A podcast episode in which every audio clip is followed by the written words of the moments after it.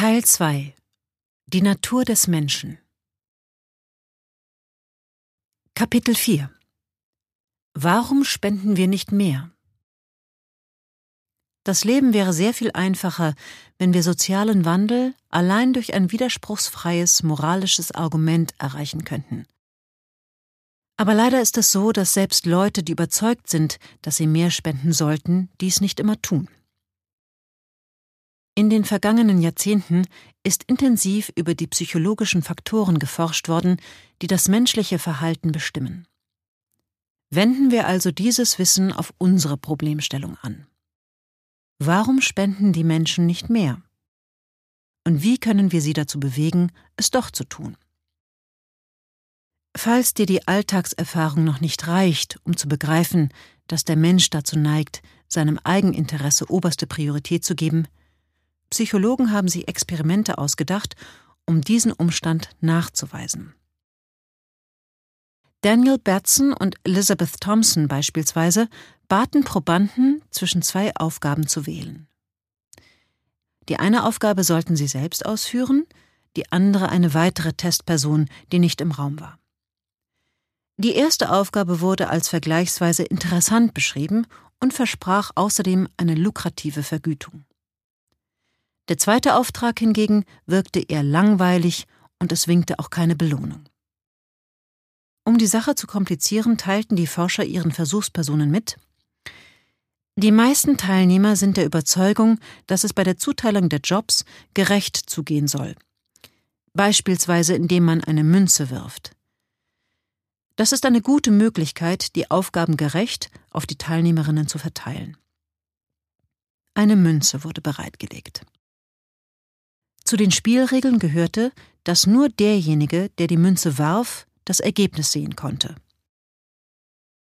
Nach Abschluss des Experiments gaben ausnahmslos alle Probanden an, dass sie es für moralisch korrekt hielten, entweder die Münze zu werfen oder der anderen Teilnehmerin gleich die lohnendere Aufgabe zu überlassen. Zuvor hatte sich aber etwa die Hälfte der Kandidaten dafür entschieden, die Münze nicht zu werfen und mehr als 80 Prozent von ihnen hatte sich den interessanteren Auftrag vorbehalten. Noch bemerkenswerter aber ist vielleicht die Tatsache, dass 85 Prozent der Fälle, in denen der Zufall die Entscheidung bringen sollte, der Teilnehmer, der die Münze geworfen hatte, angab, ihm sei die bessere Aufgabe zugefallen. Gleichzeitig sind wir zu großherzigen Gesten fähig. In den meisten Industrienationen ist das Gesundheitssystem bei der Versorgung mit Blutkonserven vom freiwilligen Engagement der Bürgerinnen abhängig, die fremden Menschen das eigene Blut spenden. Sie nehmen sich dafür Zeit, lassen sich eine dicke Nadel in die Vene stechen und bekommen als Belohnung dafür meist gerade mal ein Glas Saft und einen Keks. Ihre Spende sichert ihnen nicht einmal bevorzugte Behandlung, wenn sie selbst einmal eine Transfusion benötigen. Und wenn die meisten ohne Zögern sagen, dass sie ins Wasser springen würden, um ein ertrinkendes Kind zu retten, dann meinen sie das auch ernst. Warum also retten wir nicht die Kinder in armen Ländern, wo doch die Kosten, die dabei entstehen, wirklich überschaubar sind? Abgesehen von dem schlichten Kampf zwischen Egoismus und Altruismus spielen noch andere psychologische Faktoren eine Rolle, von denen ich fünf der wichtigsten in diesem Kapitel beschreiben werde.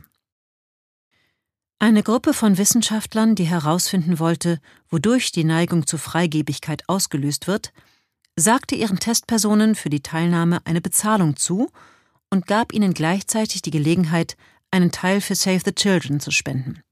Eine gemeinnützige Organisation, die Kindern in Armut hilft, sowohl in den USA als auch in Ländern mit niedrigem Einkommen. Die erste Gruppe der Probandinnen bekam eher allgemeine Informationen, wie dringend das Geld benötigt würde, und dazu Aussagen wie In Malawi leiden drei Millionen Kinder an Unterernährung. Der zweiten Gruppe wurde das Bild eines siebenjährigen malawischen Mädchens namens Rokia gezeigt. Die Forscher schilderten diesen Testpersonen die bittere Armut Rokias und versicherten, dass sich ihr Leben durch ihre Spende zum Besseren wenden werde. Die Gruppe, die von Rokias Schicksal erfuhr, spendete deutlich mehr als die Kontrollgruppe, die nur allgemeine Informationen erhielt. Doch es gab noch eine dritte Gruppe. Diese Testpersonen erhielten die allgemeinen Informationen zur Lage im Land und zusätzlich erzählte man ihnen die Geschichte des Mädchens und zeigte ihnen ein Foto von Rokia. Diese letzte Gruppe spendete zwar mehr als diejenigen, die nur Informationen über Malawi bekamen, sie gab aber weniger als die zweite Gruppe, die ausschließlich von Rokias Schicksal erfuhr.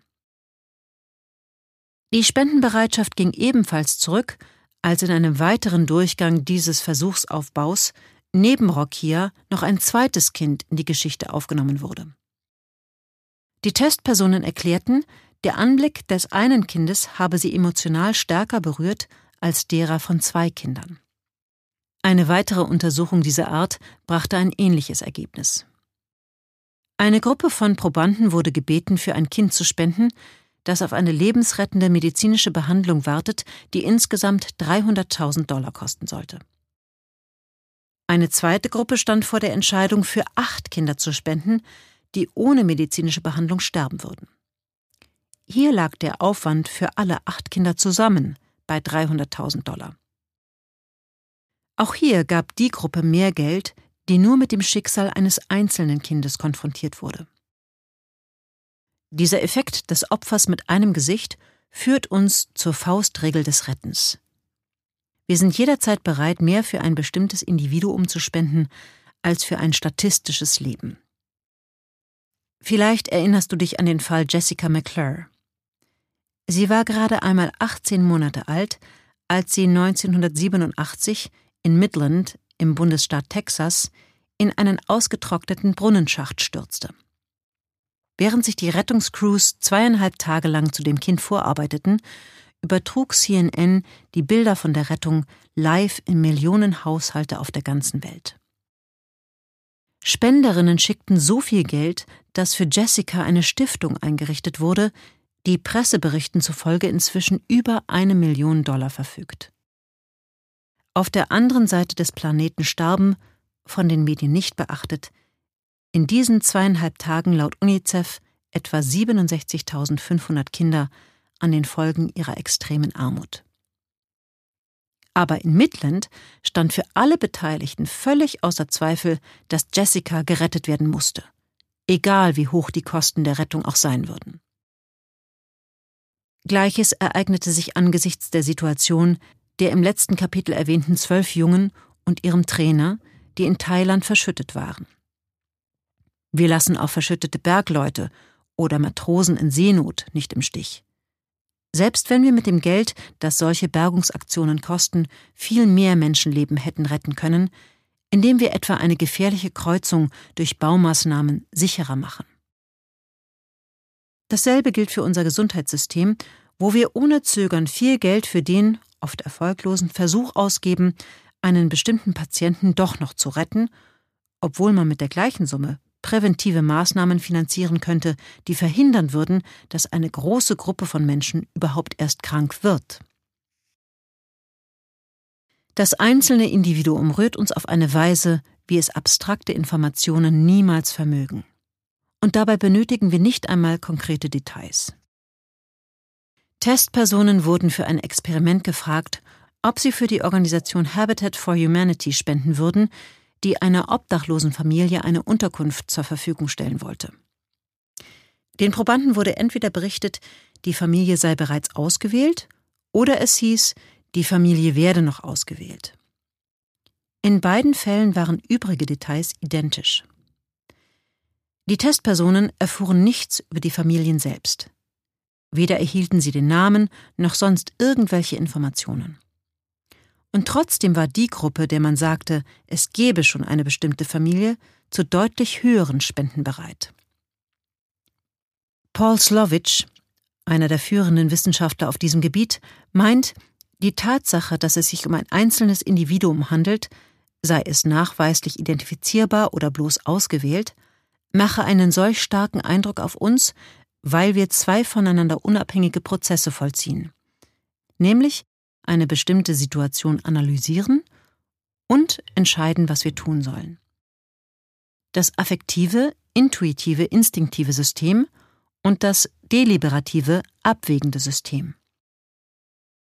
Diese Unterscheidung wurde mit Daniel Kahnemanns Bestseller Thinking Fast and Slow, deutscher Titel Schnelles Denken, langsames Denken, populär. Das affektive System basiert auf unseren emotionalen Reflexen. Es reagiert auf Bilder, reale wie metaphorische, und Geschichten, indem es sie blitzschnell auswertet und eine intuitive Entscheidung trifft, ob etwas richtig ist oder falsch, gut oder schlecht. Diese Emotion führt direkt zu einer Handlung. Das deliberative System hingegen greift auf unsere analytischen Fähigkeiten zu. Es lässt sich nicht von Emotionen leiten, also auch nicht von Bildern oder Geschichten, sondern von Zahlen, Wörtern, Abstraktionen. Dieser Prozess ist ein bewusster. Er verlangt von uns die Bewertung von logischen Zusammenhängen und Fakten. Dieser zweite Vorgang läuft etwas langsamer als die affektive Reaktion und führt auch nicht unmittelbar zu einer Handlung. Ein Individuum in Not reizt unsere Emotionen. So will es das affektive System. Selbst Mutter Teresa hat zugegeben, wenn ich die Masse vor mir sehe, werde ich nicht handeln. Aber erkenne ich den einen, werde ich es tun.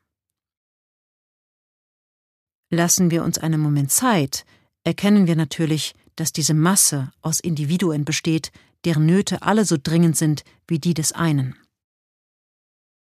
Unsere Vernunft sagt uns, dass es besser ist, nicht nur den einen zu retten, sondern gleich noch einen zweiten und möglichst außer diesen beiden noch einen dritten und so weiter.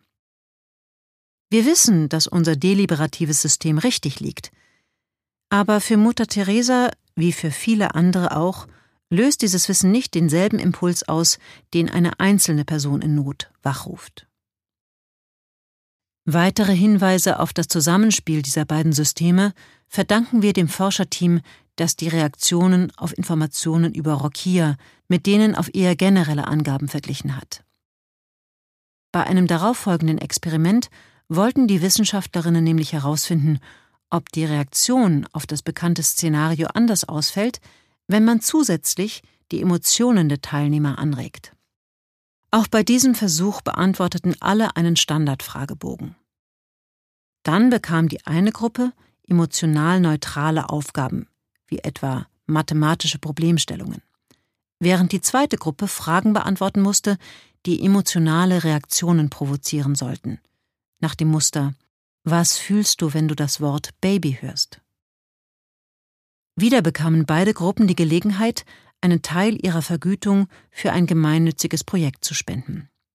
Wobei die eine Hälfte jeder Gruppe ausschließlich Informationen über Rokia bekam und die andere Hälfte allgemeine Angaben über Menschen in Not. Diejenigen Probandinnen, die zuvor die emotionalen Fragen beantwortet hatten und dann die Geschichte Rokias hörten, spendeten fast doppelt so viel wie die Testpersonen, die erst die Mathematikaufgaben lösen mussten und dann von Rokias Schicksal erfuhren. Bei den Teilnehmern, die nur die allgemeinen Informationen über extreme Armut erhalten hatten, spielte die Art der vorher gestellten Fragen kaum eine Rolle. Unsere Reaktion auf Bilder und Geschichten und damit auf bestimmte Personen ist also stark abhängig von unserem emotionalen Zustand. Wenn wir aber mit abstrakten Fakten konfrontiert werden, die in Zahlen oder Text dargestellt werden, wird unsere Reaktion nicht maßgeblich von unserem Gemütszustand beeinflusst. Vor 250 Jahren forderte der Philosoph und Ökonom Adam Smith seine Leser auf, ihre Einstellung zum Schicksal absolut fremder Menschen zu überdenken. Sie sollten sich vorstellen, das gesamte chinesische Kaiserreich mit seinen Myriaden von Bewohnern werde plötzlich von einem Erdbeben verschluckt. Wie würde ein Europäer mit Menschlichkeit, der keine besonderen Beziehungen zu diesem Teil der Welt hat, auf diese Nachricht reagieren? Was auch immer er verbal beteuern mag, konstatierte Smith, er wird weiter seinen Geschäften oder Vergnügungen nachgehen und zwar mit derselben Selbstverständlichkeit und Gelassenheit, als ob diese Katastrophe nie stattgefunden hätte. Das tragische Beben von 2008, das die chinesische Provinz Sichuan erschütterte, zeigte nur zu deutlich, dass Smiths Beobachtungen noch immer der Wahrheit entsprechen. Obwohl bei diesem Erdbeben 70.000 Menschen umkamen, weitere 350.000 verletzt wurden und geschätzte 5 Millionen ihr Zuhause verloren hatten, war meine Betroffenheit nur von kurzer Dauer. Ich las von Toten, sah die Zerstörung im Fernsehen und fühlte Mitleid mit den Familien der Opfer. Doch das hielt mich nicht von meiner Arbeit ab. Es raubte mir keine Minute meines Schlafs und verdarb mir auch meine normalen Alltagsfreuden nicht. Und meinen Verwandten und Bekannten erging es nicht anders. Unser Verstand, das heißt das deliberative System, nimmt die schrecklichen Fakten wahr, aber unsere Emotionen reagieren auf solche Tragödien, die in großer Entfernung fremde Menschen treffen, nur in den seltensten Fällen. Selbst wenn uns die Meldung von einem solchen Desaster dazu bewegt, für Bergung und Katastrophenhilfe zu spenden, so wird sie unser Leben nicht nachhaltig verändern. Wenn wir auf ein Unglück in der Ferne reagieren und spenden, geben wir Fremden stets weniger als den Menschen, die in unserem eigenen Land Not geraten sind. Der Tsunami, der kurz nach Weihnachten 2004 auf Südostasien traf, kostete 220.000 Menschen das Leben und machte viele Millionen obdachlos. Die Amerikaner reagierten sofort und spendeten 1,54 Milliarden Dollar für Hilfsmaßnahmen.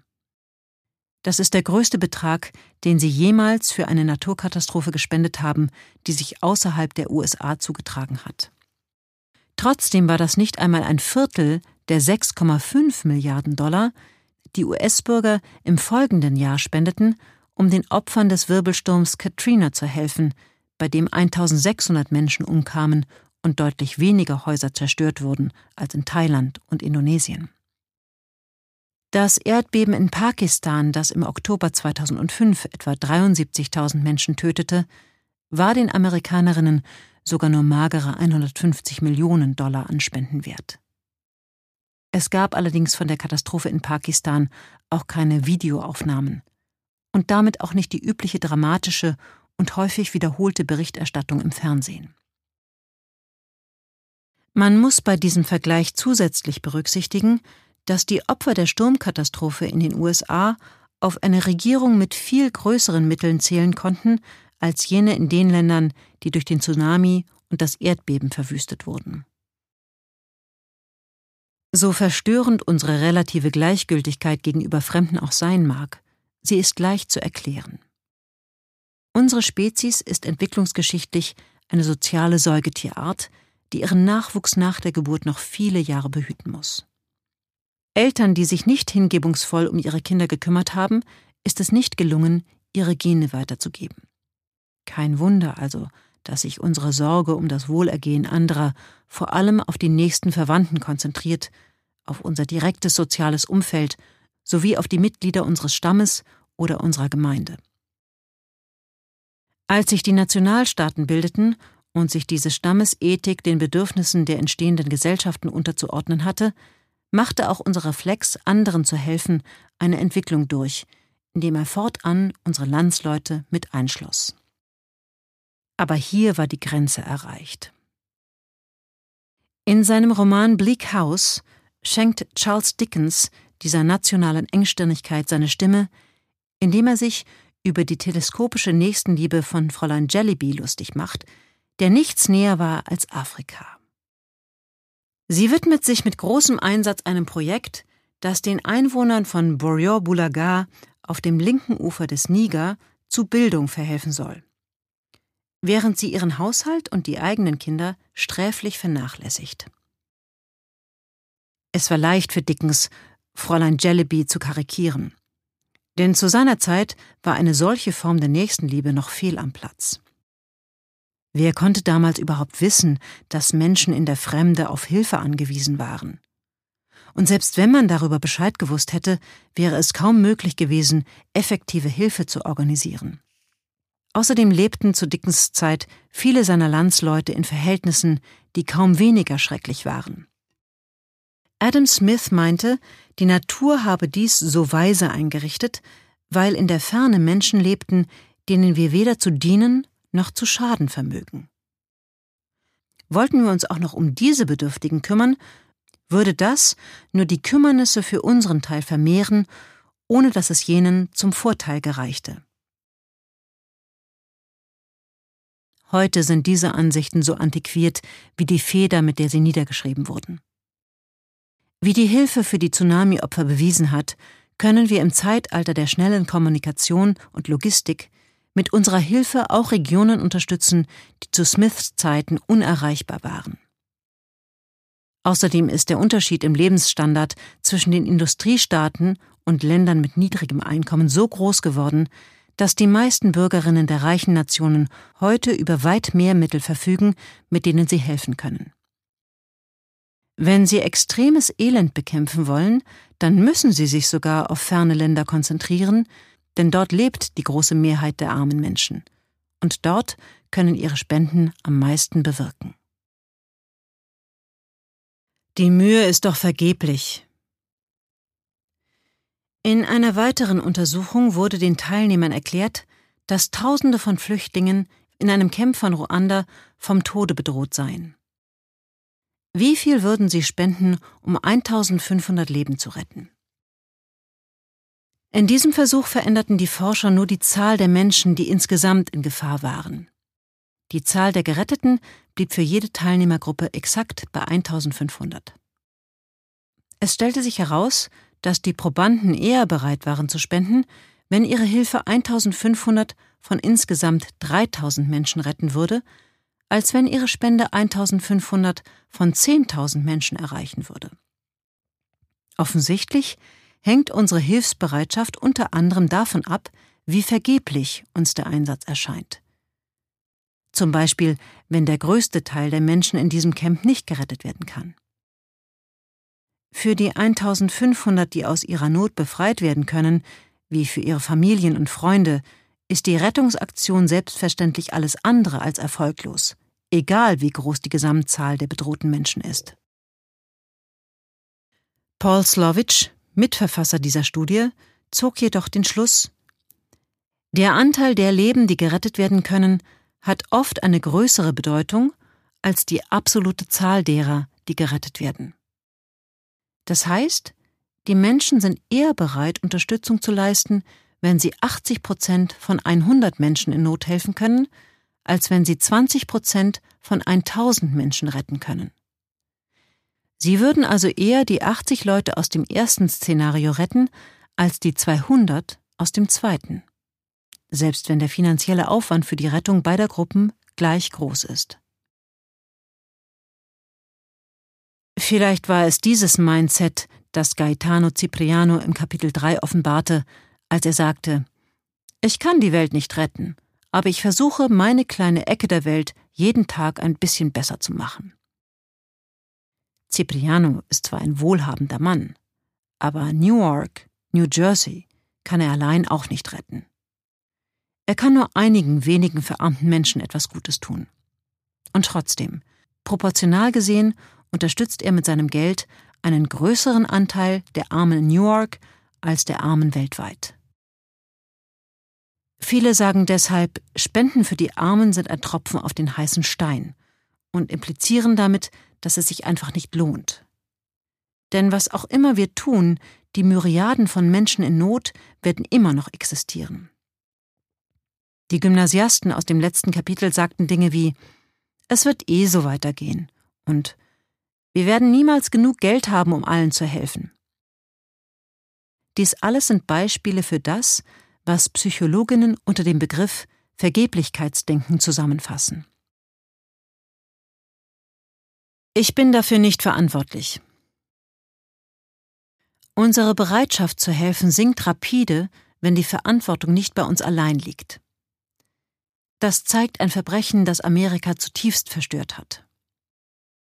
Als Kitty Genovese, eine junge Frau aus dem New Yorker Stadtteil Queens, brutal überfallen und ermordet wurde, schauten oder hörten Medienberichten zufolge 38 Menschen in benachbarten Wohnungen zu aber keiner kam ihr zu Hilfe. Der Umstand, dass so viele Menschen Genovese Schreie hörten und nicht einmal in der Lage waren, den Telefonhörer in die Hand zu nehmen und die Polizei zu rufen, löste eine landesweite Debatte darüber aus, was aus uns Menschen geworden ist. Die Psychologen John Darley und Bib Latané haben die darauf folgende öffentliche Diskussion zum Anlass genommen, das Phänomen der Diffusion von Verantwortung näher zu untersuchen. Sie luden Studierende zu einer Meinungsumfrage ein. Die Studierenden erschienen in einem Büro, wo ihnen eine junge Frau begegnete, die sie darum bat, sich hinzusetzen und einen Fragebogen auszufüllen. Dann ging sie in einen Nebenraum, der nur durch einen Vorhang abgetrennt war. Ein paar Minuten später hörten die Studierenden Geräusche, die danach klangen, als wäre die Frau auf einen Stuhl gestiegen, um etwas aus einem Regal zu holen. Der Stuhl kippte plötzlich um und die Frau wimmerte Oh Gott, mein Fuß. Ich. Ich kann mich nicht bewegen. Mein Knöchel. Ich hänge fest. Komme hier nicht raus. Das Wehklagen dauerte noch eine weitere Minute an. Von den Studierenden, die allein im Büro nebenan saßen und den Fragebogen ausfüllten, boten 70 Prozent ihre Hilfe an. Wenn jedoch eine zweite Person mit im Büro saß und offenbar ebenfalls mit dem Fragebogen beschäftigt war, in Wahrheit ein Helfer des Forscherteams, und diese Person keine Anstalten machte, der Frau zu helfen, konnten sich nur sieben Prozent der Probanden entschließen, nach der Frau zu sehen. Selbst wenn zwei echte Studierende zusammen im Büro saßen, war der Anteil derer, die der Frau halfen, geringer als im Fall eines einzelnen Studierenden. Die Verantwortungsdiffusion hemmte die Initiative der Testpersonen. Ein klarer Fall von Zuschauereffekt. Andere Versuche dieser Art kamen zu sehr ähnlichen Ergebnissen. Das Gerechtigkeitsdilemma Niemand ist gerne die Einzige, die aufräumt, während alle anderen nur daneben stehen und zuschauen. Und dieser Effekt kann ebenfalls eine Ursache dafür sein, dass wir weniger bereit sind, Bedürftigen zu helfen. Sobald wir nämlich das Gefühl haben, wir leisten mehr als andere, wenn sich jemand überlegt, einen beträchtlichen Anteil seines verfügbaren Einkommens zu spenden, wird ihm natürlich nicht entgehen, dass andere, auch solche mit einem höheren Einkommen, diesen Schritt nicht tun. Stell dir vor, du hättest dich dazu entschieden, statt im Winterurlaub ins Warme zu fahren, zu Hause zu bleiben und das gesparte Geld für das Vitamin A Ergänzungsprogramm von Helen Keller International zu spenden. Eine zusätzliche Vitamin A-Zufuhr ermöglicht es sehr kostengünstig, Blindheit zu verhindern und das Risiko schwerer Infektionen zu verringern. Dann triffst du zufällig deine Nachbarn, die dir von ihrem großartigen Urlaub mit tollen Segelturns und Tauchgängen auf Granada erzählen. Würdest du jetzt weniger bereit sein, im nächsten Jahr wieder auf den Urlaub zu verzichten und das gesparte Geld zu spenden? Unser Sinn für Gerechtigkeit ist so stark, dass wir bewusst Nachteile in Kauf nehmen, nur um zu verhindern, dass jemand anders mehr als seinen gerechten Anteil bekommt. Im Ultimatumspiel werden zwei Teilnehmern die folgenden Regeln erklärt. Einer von beiden, quasi der Anbieter, bekommt einen Geldbetrag von 10 Dollar, den er mit dem zweiten, der Antworterin, teilen muss. Wie das Geld geteilt wird, ist die Sache des Anbieters. Er kann also so viel oder so wenig bieten, wie er möchte. Doch wenn die Antworterin das Angebot ablehnt, gehen beide leer aus. Es gibt für zwei Spieler immer nur einen Durchgang und sie bleiben anonym, damit keiner von beiden Überlegungen anstellen kann, wie er sich zu einem späteren Punkt eventuell revanchieren könnte. Wenn sich beide Spieler allein von ihrem Eigeninteresse leiten lassen, würde der eine den geringstmöglichen Betrag anbieten und die andere den Deal akzeptieren. Denn auch wenig ist besser als gar nichts. Trotzdem bieten Anbieter in vielen verschiedenen Gesellschaften meistens einen gleich großen Anteil an. Das Angebot wird angenommen, ausnahmslos. Nur gelegentlich agieren die Anbieter so, wie es die Ökonomen eigentlich erwartet hätten, und werfen weniger als 20 Prozent in die Waagschale. Zum Erstaunen der Wirtschaftswissenschaftler lehnen die meisten Gegenspielerinnen in einem solchen Fall die Offerte ab. Selbst Affen verschmähen die Belohnung für eine Aufgabe, wenn sie sehen, dass ein anderer Affe für dieselbe Aufgabe besser belohnt wird. Lehnt die Empfängerin in diesem Spiel ein zu geringes Angebot ab, selbst wenn ihr Gegenüber ein absolut Fremder ist, mit dem sie nie wieder etwas zu tun haben wird, dann zeigt sie mit ihrem Verhalten, dass es ihr wichtiger ist, unfaires Verhalten zu bestrafen, als Geld einzunehmen. Warum aber handeln Menschen und Affen in einer Weise, die ihren eigenen Interessen in der konkreten Situation zuwiderläuft? Die plausibelste Antwort lautet, dass sich moralische Konzepte wie Fairness entwickelt haben, weil sie die reproduktiven Fähigkeiten derer verbessert, die sich daran halten. Und weil auch ihr soziales Umfeld davon profitiert. Unter Tieren, die in Gemeinschaften leben, schlagen sich in der Regel diejenigen besser, die Kooperationen eingehen. Wer ein faires Angebot unterbreitet, signalisiert damit, dass er ein Kandidat ist, der sich gut als Partner für eine solche Kooperation eignet. Umgekehrt zeigt diejenige, die ein unfaires Angebot ablehnt, dass sie sich nicht übervorteilen lässt. So werden andere abgeschreckt, ihrerseits ein unfaires Angebot zu machen. Diese Ansichten erweisen sich auch im gesamtgesellschaftlichen Zusammenhang als vorteilhaft. Gesellschaften, in denen es überwiegend gerecht zugeht, entwickeln sich besser als solche, in denen jeder ständig nur auf den eigenen Vorteil bedacht scheint weil in jener die Menschen einander eher vertrauen und bereitwillig kooperative Beziehungen eingehen können. Psychologie, Evolution und Ethik Die Intuitionen, die wir in diesem Kapitel betrachtet haben, mögen für manche wie eine plausible Widerlegung des moralischen Imperativs wirken, auch den Armen zu helfen, die weit weg von uns leben. Nach dem Motto Es geht einfach gegen unsere Natur. Und auf den ersten Blick klingt es ja auch vernünftig, dass wir eher dem Opfer helfen sollen, das wir sehen können, als einem außerhalb unserer Reichweite. Doch betrachten wir die Zusammenhänge genauer, so verlieren diese Intuitionen schnell ihre Gültigkeit. Nehmen wir einmal an, wir sind in einem Sturm auf See und entdecken zwei gekenterte Yachten. Wir können entweder die eine Person retten, die sich außen an den Rumpf der ersten Yacht klammert, oder die fünf Personen, von denen wir wissen, dass sie im Rumpf des zweiten Bootes gefangen sind. Es bleibt uns gerade genug Zeit, eines der beiden Boote zu erreichen, bevor sie auf den Klippen zerschellen werden, und wir wissen, dass jeder Mensch auf der Yacht, den wir nicht retten können, ertrinken wird. Den Solosegler können wir identifizieren. Wir kennen seinen Namen und wissen, wie er aussieht aber ansonsten haben wir keine weiteren Angaben und auch keine engere Beziehung zu diesem Mann.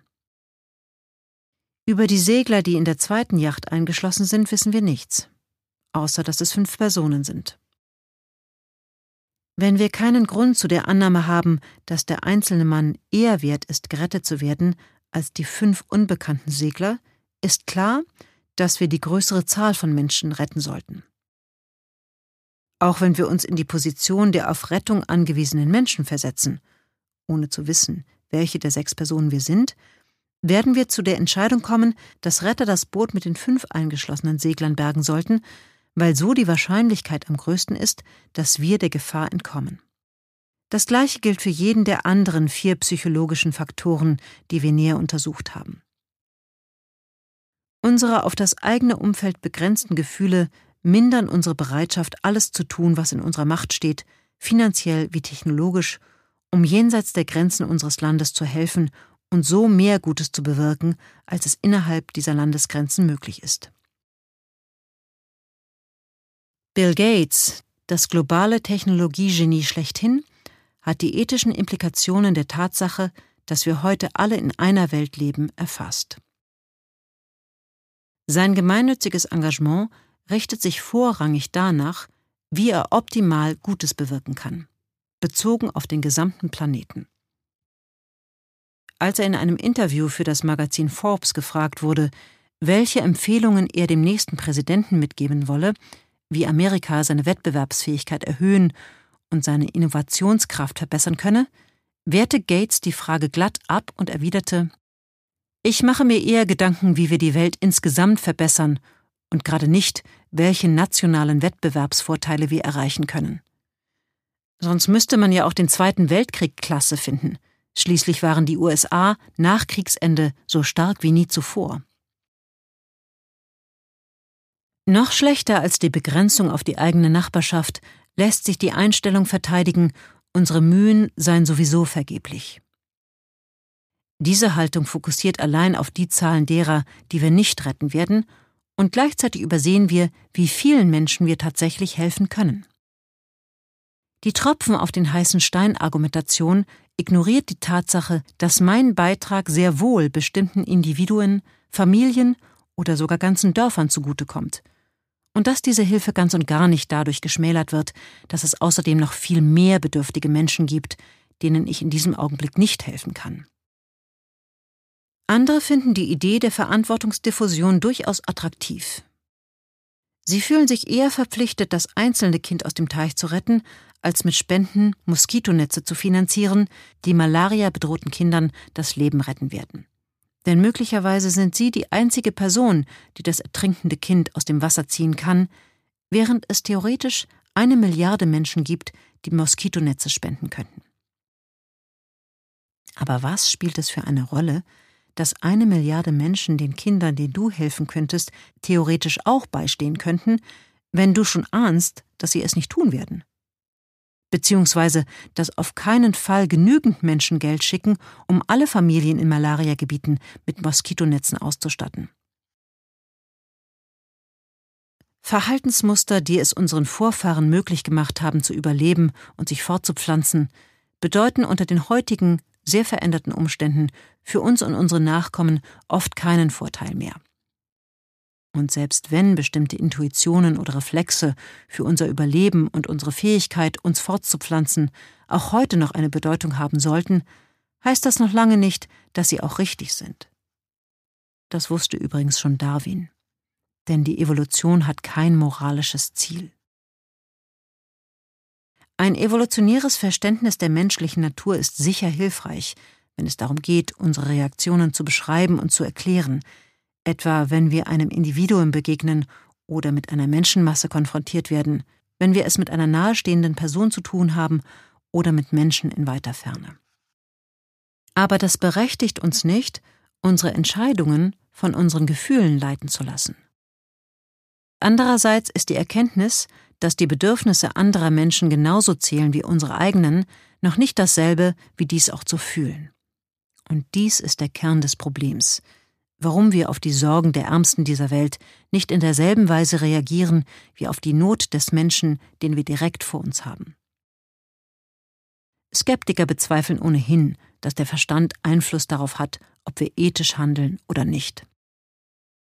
Es hängt alles an der Frage, was wir wollen oder wünschen sagen sie, was sich gut oder schlecht anfühlt, was wir anziehend oder abstoßend finden. Sie lehnen die Vorstellung grundweg ab, dass das Denken, also das, worüber Philosophen schreiben und wovon auch dieses Buch handelt, jemals jemandem als Anleitung zum Handeln dienen kann. Ich habe mittlerweile mehr und mehr Anekdoten auf Lage, die dem widersprechen. In Kapitel 3 habe ich bereits von Charlie Bresslers Reaktion auf die erste Ausgabe dieses Buches erzählt und von dem, was darauf folgte. Hier noch ein paar mehr Echos auf die von mir vorgeschlagene Ethik. In genau dem Artikel für die New York Times, den die Schüler der Glenview High als Lektüre vorgelegt bekamen, gab ich eine Telefonnummer an, die Leser wählen konnten, wenn sie UNICEF oder Oxfam eine Spende zukommen lassen wollten. Die Organisationen haben später berichtet, dass Anrufe unter diesen Telefonnummern im Monat nach der Veröffentlichung des Artikels 600.000 Dollar mehr eingebracht hatten als sonst. Nun ist das kein gewaltiger Betrag, wenn man bedenkt, wie viele Menschen sonntags die New York Times lesen. Trotzdem beweist es, dass es dem Artikel gelungen ist, eine beträchtliche Zahl von Menschen zu einer Spende zu motivieren. Einige dieser Spender haben danach immer wieder Geld gegeben. Viele Jahre später, so wurde mir erzählt, soll eine Dame dem Oxfam-Büro in Boston einen Besuch abgestattet und dabei eine sorgfältig erhaltene Kopie meines Artikels aus der Tasche gezogen haben. Sie erzählte den Mitarbeitern, dass sie, nachdem sie den Artikel gelesen hatte, beschlossen hatte, irgendwann einmal etwas zu überweisen. An diesem Tag wurde sie eine von Oxfams wichtigsten Spenderinnen. Kate Grant, Die Geschäftsführerin der Fistula Foundation, eine der von The Life You Can Save empfohlenen Organisationen, hat mir erzählt, dass viele Spender auf sie zukommen, weil sie meine Werke gelesen haben. Einmal schrieb sie mir, Nächsten Monat wird der junge Mann, der uns insgesamt 700.000 Dollar gespendet hat, mit mir und unserem Vorstand nach Kenia reisen, um sich unsere dortigen Krankenhäuser anzusehen. Sie haben ihn zu uns geführt. Dean Spears und seine Frau Diane Coffey waren von meinem Artikel Famine, Affluence and Morality so berührt, dass sie beschlossen, die Geschichte von dem im Teich ertrinkenden Kind auf ihrer Hochzeit vorzulesen. Aber sie taten noch etwas viel Bedeutsameres. Anstatt sich um akademische Stellen zu bemühen, zogen die frisch Vermählten nach Indien, wo sie eine Organisation namens RICE gründeten, was für Research Institute for Compassionate Economics steht. Die Organisation hat es sich zur Aufgabe gemacht, zu verstehen, was das Leben armer Menschen vor allem kleiner Kinder, ausmacht und wie man ihr Wohlergehen fördern kann. Dean und Diane begannen, sich mit dem Problem fehlender Aborte zu befassen, damals ein vernachlässigtes Thema mit, wie es Dean sagt, großen bleibenden Folgen für die Kindergesundheit. Sie schrieben ein Buch darüber, Where India Goes, zu Deutsch, wo Indien mal geht.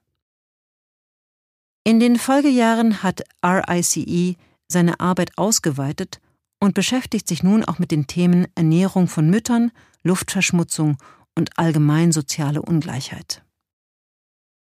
Die Ethikklasse von Chris Croy am St. Louis Community College in Merrimack, Missouri, sollte Famine, Affluence and Morality sowie eine kritische Abhandlung des Philosophen John Arthur durcharbeiten.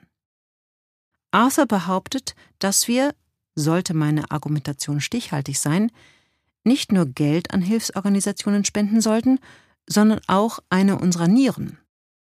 Denn dies würde viel Gutes bewirken, ebenfalls ohne dem Spender großen Schaden zuzufügen. Arthur führte diese Schlussfolgerung als Argument dafür an, dass mein Argument schlichtweg falsch sei. Chris Croy stellte diese Position daraufhin in Frage. Vielleicht sollte er wirklich einem Fremden eine Niere spenden. Er sprach mit einem Freund darüber, wälzte den Gedanken hin und her, bis er endlich in einem Krankenhaus anrief und es einfach tat. Die Niere sollte an denjenigen gehen, der sie am meisten brauchte. Später erhielt er einen Anruf vom dankbaren Empfänger, einem Lehrer an einer Schule, die hauptsächlich von unterprivilegierten Kindern besucht wird.